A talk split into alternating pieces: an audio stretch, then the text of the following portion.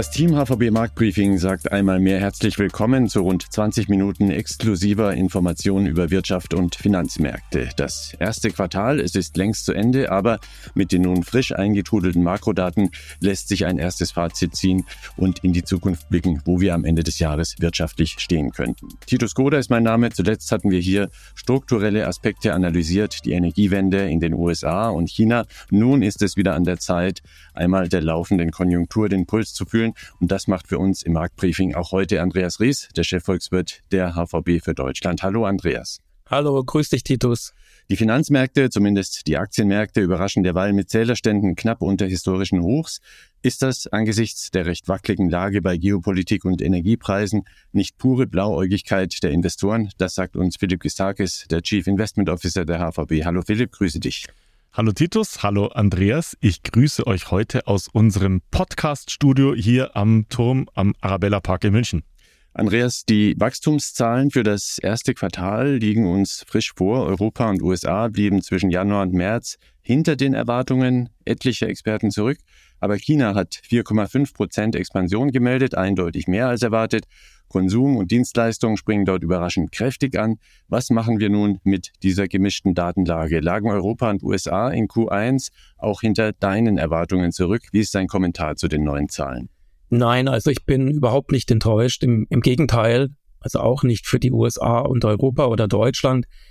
Ich habe natürlich auch solche Schlagzeilen gelesen. Deutschland ist dann doch nicht gewachsen im ersten Quartal oder so ähnliche Sachen. Aber in dem anspruchsvollen Fahrwasser, in dem sich die Weltwirtschaft in den ersten drei Monaten immer noch bewegt hat, finde ich das erfreulich, dass es eine Stagnation gab in Deutschland. Man muss ja auch einmal die tatsächliche Entwicklung mit dem vergleichen, was noch vor einigen Monaten oder sogar teilweise noch vor einigen Wochen erwartet wurde. Also Stichwort Rezession in Deutschland. Das heißt, nach der rückläufigen Wirtschaftsleistung im vierten Quartal 2022 wurde noch einmal eine schrumpfende Wirtschaft im ersten Quartal erwartet, wie gesagt, noch vor einigen Wochen. Und das ist eben nicht eingetreten. Die amerikanische Wirtschaft, die ist sogar zumindest ein bisschen gewachsen und in China war ja das Wachstum sogar deutlich stärker. Also wenn ich das einmal mit unseren Erwartungen noch vor ein paar Wochen vergleiche, ich denke, wir hatten einen konstruktiven Ausblick, aber die Zahlen waren doch nochmal besser und das trifft eben besonders auf China zu. Da hat die Wirtschaft im ersten Quartal nach der Lockerung der Corona-Restriktionen sich deutlich besser geschlagen. Wo geht denn nun vor diesem Hintergrund die Reise insgesamt hin? Über die Wintermonate war immer noch von der möglichen Rezession die Rede, gehen bald die Lichter aus, reicht das Gas? Das war eine ganz schön düstere Stimmung und Debatte damals. Wie viele Argumente hast du nun im Frühjahr vorrätig, dass die Weltwirtschaft doch noch vor einem dynamischen Wachstumsspurt stehen könnte, uns also trotz der ganzen schwelenden Krisen doch noch positiv überraschen könnte? Die Zeichen stehen ganz klar auf weitere Erholung. So haben zum Beispiel die Lieferengpässe weltweit sehr stark nachgelassen und das wird den Unternehmen auch helfen.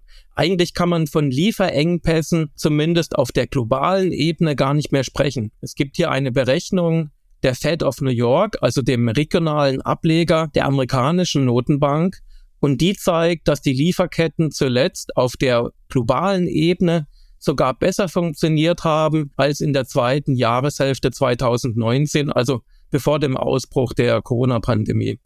Und ich denke, gerade die deutsche Industrie wird davon in den nächsten Monaten stark profitieren, weil sie verfügt immer noch über sehr hohe Auftragsbestände, die man dann weiter abarbeiten kann. Zum Beispiel, wenn man sich den Autosektor anschaut oder die Maschinenbauer, die hatten zuletzt immer noch einen Auftragsbestand von mehr als sechs Monaten.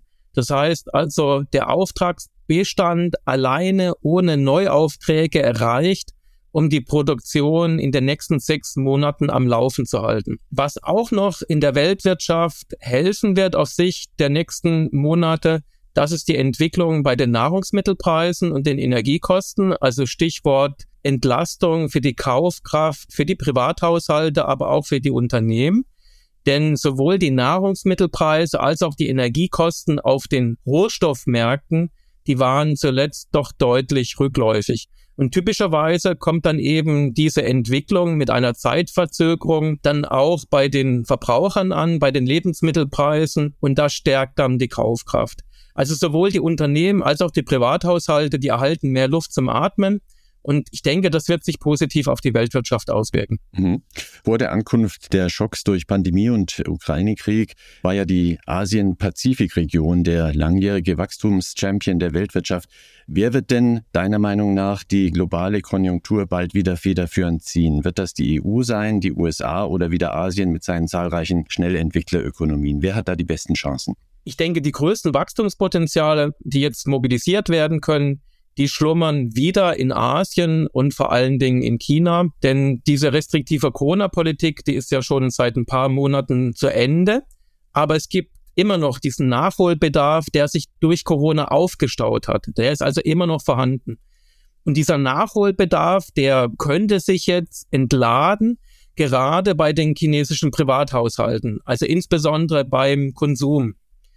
Wenn ich hier mal ein Beispiel nennen darf in Zahlenform, wenn man sich die Sichteinlagen anschaut von chinesischen Privathaushalten bei Banken, also Cash und das, was man auf der hohen Kante hat, also auf dem Girokonto. Diese Sichteinlagen lagen zuletzt um rund 60 Prozent, 60 Prozent höher als vor dem Ausbruch der Corona-Pandemie. Und diese hohe Zahl, die kann man jetzt nicht einfach erklären mit BIP-Wachstum oder einer anderen fundamentalen Entwicklung. Da hat sich wirklich was Gewaltiges aufgestaut weil die Privathaushalte in China während dieser Stop-and-Go-Politik während der Pandemie nicht so viel Geld ausgeben konnten. Und die spannende Frage ist jetzt natürlich, ob sich dieser Konsumstau wirklich auflöst. Also frei nach Karl Schiller, dem ehemaligen Wirtschaftsminister, der hat in den 60er Jahren sinngemäß gesagt, dass man die Pferde zwar zur Tränke führen kann, aber am Ende müssen sie dann schon selber saufen. Also das Potenzial ist auf jeden Fall da. Jetzt muss nur noch der Knoten platzen. Könnte also ein veritabler Konjunkturimpuls aus China werden. Nicht kleinreden sollte man bei alledem allerdings die weiterhin dramatische Zinsentwicklung, die ja direkt mit den hohen Inflationsraten in Europa und den USA zusammenhängt. Hohe Zinsen, vor allem schnell steigende Zinsen, haben auf viele Aspekte der Wirtschaft negative Auswirkungen auf die Investitionsraten, auf die Konsumneigung, die Refinanzierung von Unternehmen, die Immobilienmärkte und nicht zuletzt auch den Bausektor, der in Deutschland ja derzeit so gut wie still steht. Belastet der Zinsschock die Gesamtwirtschaft nicht doch noch erheblich? Wie siehst du das? Grundsätzlich ist es natürlich so, dass höhere Zinsen eine Wirtschaft tendenziell belasten, zumal es ja diese Wirkungsverzögerung gibt, also zwischen den Zinserhöhungen und bis es dann wirklich in der Wirtschaft ankommt. Das heißt, es dauert immer etliche Monate, bis dann die volle Wirkung der höheren Zinsen effektiv in einer Volkswirtschaft ankommen. Also gerade in zinssensitiven Bereichen wie dem Bausektor, da kommt vermutlich noch etwas nach an dämpfender Wirkung. Das ist ganz klar. Und natürlich sind die Immobilienmärkte wichtig, also der Bau von Häusern und Wohnungen und auch die Preisentwicklung. Jeder braucht ein Dach über dem Kopf und die Kosten dafür sind natürlich essentiell. Aber wenn man aus einer ganz hoch aggregierten Perspektive eines Volkswirts darauf schaut, dann ist der Bausektor gesamtwirtschaftlich nicht so wichtig in den USA oder in Deutschland, da macht der Bau ungefähr so vier bis fünf Prozent an der Bruttowertschöpfung der gesamten Volkswirtschaft aus. Also ich will das jetzt nicht kleinreden, aber die Bremsspuren übertragen auf die gesamten wirtschaftlichen Aktivitäten, die sind überschaubar. Ich denke mal, das größere Problem, wenn man über tendenziell dämpfende Effekte spricht, sehe ich eher im engen Arbeitsmarkt in den USA, aber auch teilweise in Europa, insbesondere in Deutschland. Denn die Zahl der offenen Stellen, die ist immer noch sehr hoch und die Unternehmen tun sich schwer, ihre offenen Stellen zu besetzen. Und im Abschwung war das natürlich perfekt, weil die Unternehmen möglichst Entlassungen vermieden haben und das war so eine Art gesamtwirtschaftlicher Airbag, den wir da gesehen haben. Aber jetzt, wenn die konjunkturelle Erholungsphase kommt, dann können eben die Unternehmen nicht mehr so stark expandieren, wie sie das eigentlich wollen, weil sie eben die Arbeitskräfte nicht kriegen. Und das könnte tendenziell den Aufschwung dämpfen. Mhm. Jetzt gab es ja doch zusammengefasst relativ viel einerseits, andererseits in deiner Analyse. Was schreiben wir denn nun unter den Strich? Kommt der Turbo, der große Wachstumssprint für die Weltwirtschaft oder kommt er nicht? Und wenn er kommt, auf welchen Indikator schaue ich denn, dass ich das schon früher als andere erfahre? Ja, Titus, also typisch Volkswirt, ja, auf der einen Seite, dann auf der anderen Seite. Also wenn ich das mal versuche zusammenzufassen, dann muss ich jetzt alle Superoptimisten enttäuschen. Also den ganz großen Turbo beim Wachstum der Weltwirtschaft, zumindest in dem Jahr, den sehe ich jetzt nicht. Dazu finde ich das Ganze immer noch zu fragil. Aber jetzt mal abgesehen eben von dem ganzen Pro und Contra, man hat ja oftmals auch so ein Bauchgefühl und ich mache den Job jetzt mehr als 25 Jahre und mein ganz persönliches Bauchgefühl ist, dass wir Überraschungen erleben werden und also wohlgemerkt positive Überraschungen. Also wegen dem Turbo Titus, da lass uns doch nochmal vor der Sommerpause reden. Vielleicht sieht man da ein bisschen klarer. Aber weil du nochmal gefragt hast wegen den volkswirtschaftlichen Indikatoren. Da gibt es natürlich eine ganze Ladung davon. Aber als Tipp, ich würde einfach die IFO-Geschäftserwartung hier in Deutschland im Auge behalten. Also nicht das IFO-Geschäftsklima insgesamt, sondern die Erwartung der deutschen Unternehmen auf Sicht der nächsten sechs Monate. Und da stecken eben nicht nur die Erwartungen für die deutsche Wirtschaft drin, sondern das ist auch wirklich ein guter Frühindikator für die Weltwirtschaft insgesamt. Denn viele deutsche Unternehmen, die sind ja auch im Ausland und global unterwegs. Wenn man sich mal anschaut, was ist da zuletzt passiert bei den IFO-Geschäftserwartungen, die sind jetzt sechsmal in Folge gestiegen. Ja, wir liegen vom Niveau her immer noch unter dem vor Russland, Ukraine aber die Richtung stimmt und ich denke, die Unternehmensstimmung, die wird sich weiter erholen und damit auch die Wirtschaft und das ist wirklich ein super Indikator und da sollte man auf jeden Fall einen Blick drauf haben. Den möglichen Turbo werden wir also tatsächlich nochmal im Juli unter die Lupe nehmen. Andreas Rees war das mit seiner Einschätzung zum aktuellen Konjunkturgeschehen. Zu Beginn des Jahres, da hatten wir eine fulminante Januar-Rallye am Aktienmarkt beobachtet, die damals auf eher tönernen Füßen zu stehen schien. Inzwischen sind die Kurse weiter stark gestiegen und Philipp Gistakis wird uns erklären, ob es nun noch wackeligere Füße sind oder ob daraus vielleicht eher ein solides Fundament geworden ist. Philipp, Anleger und Anlegerinnen schauen routinemäßig auf die Ertragslage von Unternehmen. Die war zum Beispiel gerade wieder glänzend bei den Erdölunternehmen wegen der hohen Energiepreise nicht überraschend. In anderen Sektoren sieht sie derzeit eher mau aus. Das erste Quartal, was für einen Trend hat es denn aus einer breiteren Perspektive bei den Unternehmensgewinnen gebracht? Die Bilanzsaison läuft ja noch und spiegelt sich darin, was Andreas gerade gesagt hat. Ja, Titus, wir haben aktuell etwa zwei Drittel der Unternehmen, die berichten sollen, mit ihren Zahlen bereits draußen. Und da zeigt sich ein sehr interessantes Bild, auch ein deutlicher Unterschied zwischen Europa und den USA. Denn das Gewinnwachstum in Europa war überraschend kräftig. Aktuell, wie gesagt, nach etwa zwei Drittel der erwarteten Berichte liegt das Gewinnwachstum im europäischen Gesamtmarkt bei etwa 14 Prozent. Und auch das Umsatzwachstum ist in Europa deutlich gestiegen um etwa 6 Prozent. Im Vergleich dazu in den USA ist das Gewinnwachstum nach etwa zwei Dritteln der Berichte, also relativ solides Fundament, können wir da jetzt schon drauf aufbauen war das Gewinnwachstum sogar knapp negativ. Also das heißt, die Gewinne sind im ersten Quartal etwas niedriger ausgefallen als im Vergleichszeitraum. Auch das Umsatzwachstum in den USA war nicht ganz so stark wie in Europa. Und wenn man sich jetzt die Branchen anschaut, dann sieht man auch interessanterweise eine klare Teilung in eher defensive Branchen und eher zyklische Branchen.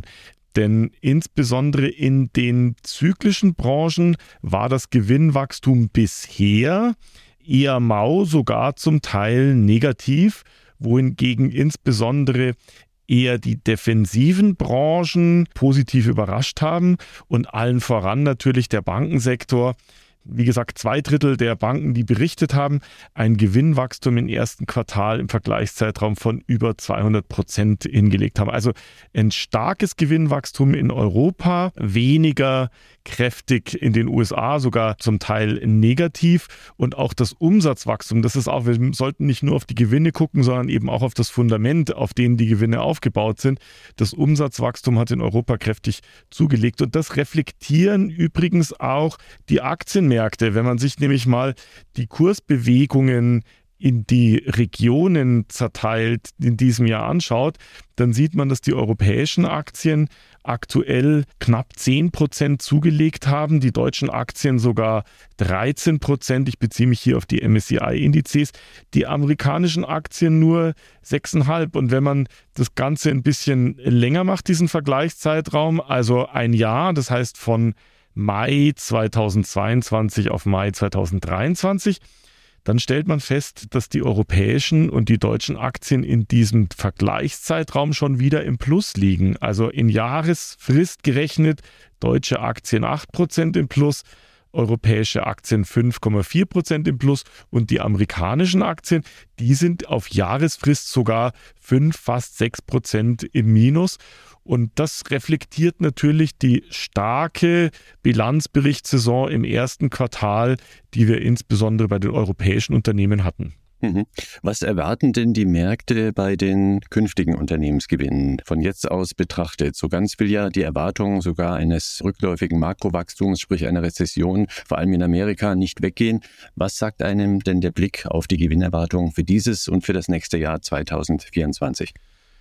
Für diese Frage schaue ich mir gerne die Gewinnerwartungen nach einzelnen Jahren an, also die Gewinnerwartungen für die europäischen Aktien für das Jahr 2023, für das Jahr 2024. Und ich schaue mir auch an, wie diese Erwartungen für die einzelnen Jahre sich verändern über die Zeit, also wie die Revisionen dieser Erwartungen sind. Und da sieht man, dass sowohl für Europa als auch für die USA die Gewinnerwartungen im Vergleich zur Erwartungshaltung vor etwa einem Jahr rückläufig waren. Also das heißt, die Analysten haben ihre höheren Gewinnerwartungen zum Jahreswechsel ein bisschen nach unten revidiert.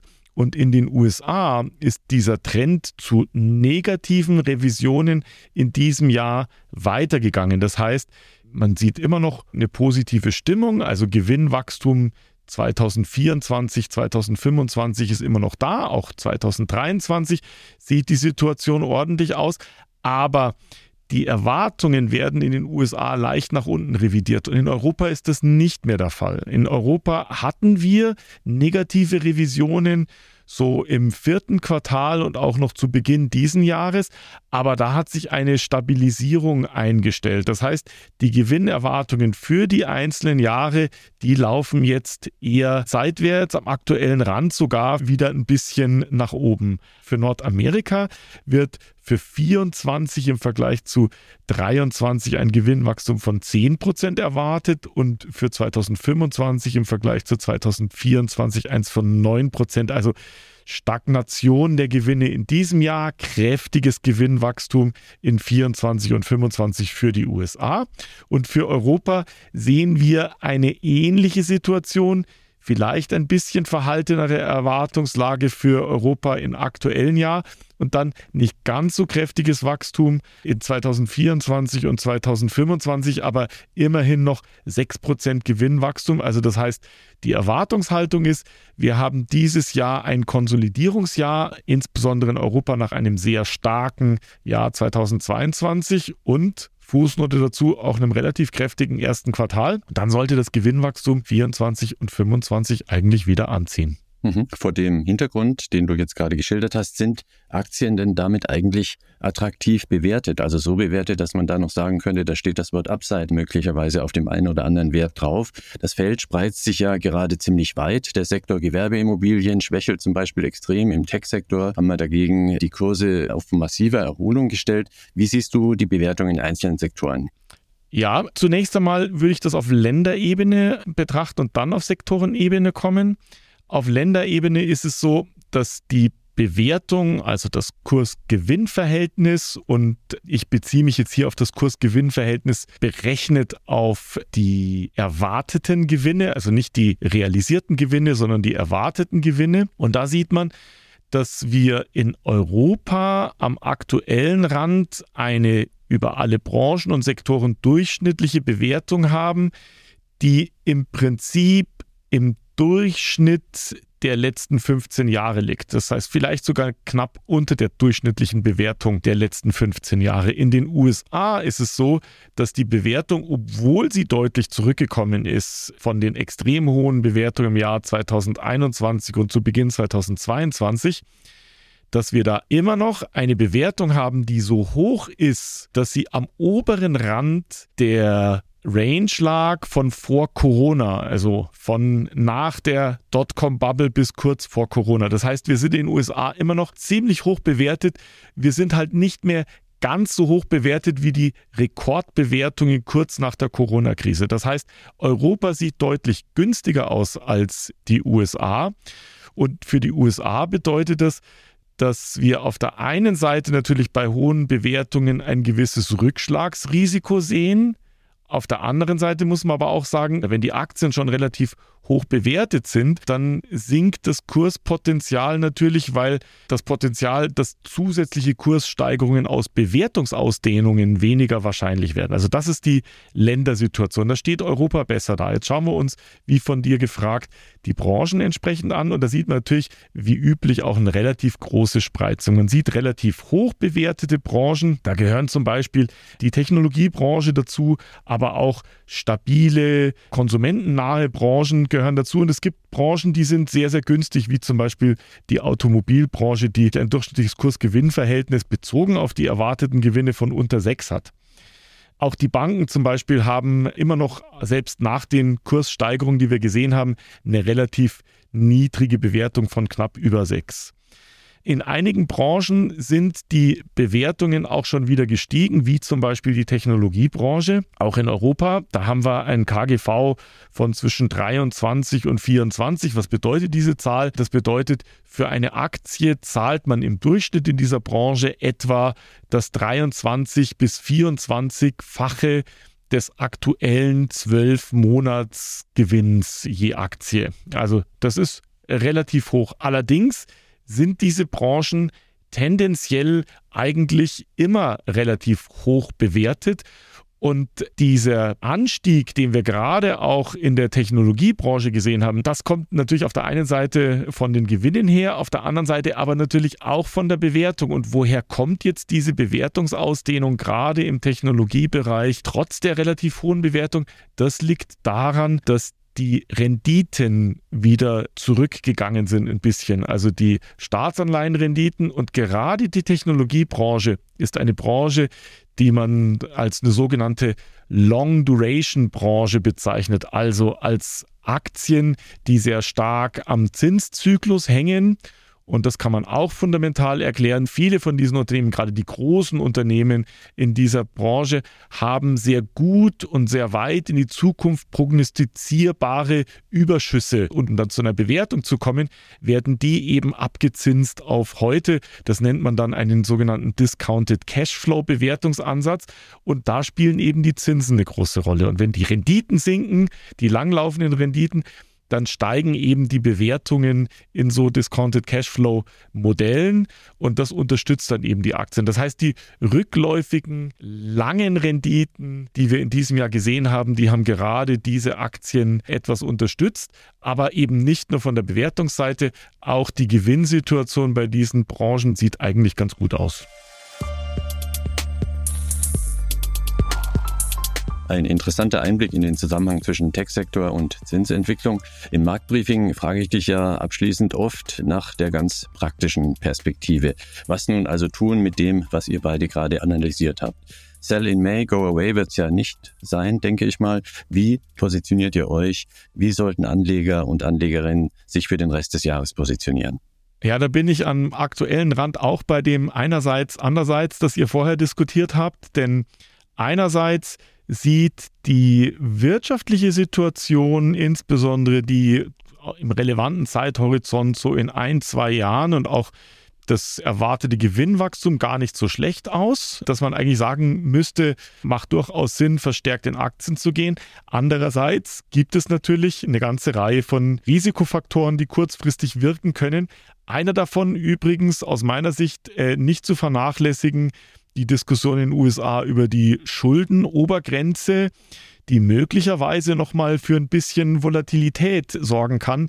Denn da geht ja die Diskussion dahin, ob äh, dem amerikanischen Finanzministerium im Sommer möglicherweise schon zu Beginn Juni das Geld ausgeht. Und hier sieht es eben danach aus, als könnten durchaus Impulse nochmal kommen, die hier für ein bisschen wackelige Kurse an den Märkten sorgen.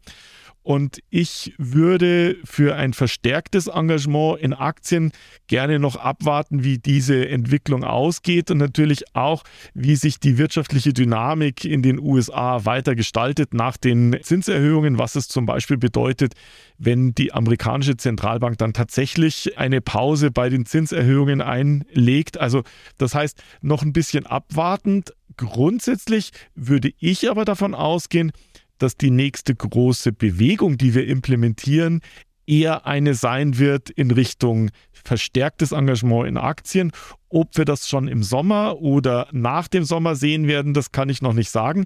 Ist allerdings auch kein Beinbruch, aktuell nicht unbedingt sehr, sehr stark in Aktien zu sein, denn die Renditen, die man an den Anleihemärkten aktuell verdienen kann, die sind auch nicht schlecht. Und wenn die Renditen weil die Zentralbanken zum Beispiel mit ihrem Zinserhöhungszyklus demnächst durch sein könnten, wenn die dann am langen Ende wieder fallen, dann stehen bei den Anleihen ja zusätzlich zu den Coupons auch nochmal Kursgewinne an.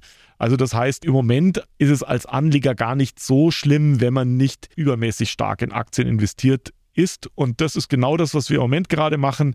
Wir haben eine neutrale Positionierung in Aktien. Wir sind durchaus mittel- bis langfristig konstruktiv, wollen aber die großen Quellen für Volatilität erst noch abwarten, bevor wir uns da entsprechend positionieren.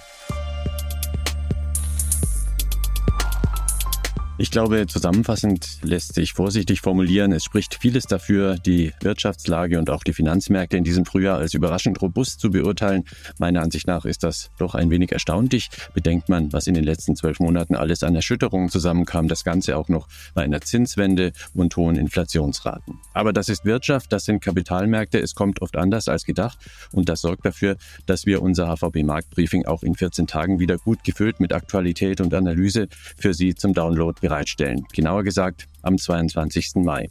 Stellen Sie gerne Andreas Rees und Philipp Gistakis eine Frage. Über die E-Mail markt-briefing.unicredit.de erreichen Sie uns. Andreas und Philipp, vielen Dank an euch beide für eure Informationen. Ich bin Titus Kruder. Noch ein paar mehr wärmende Maitage wünscht das Team HVB Marktbriefing. Bis zum nächsten Mal.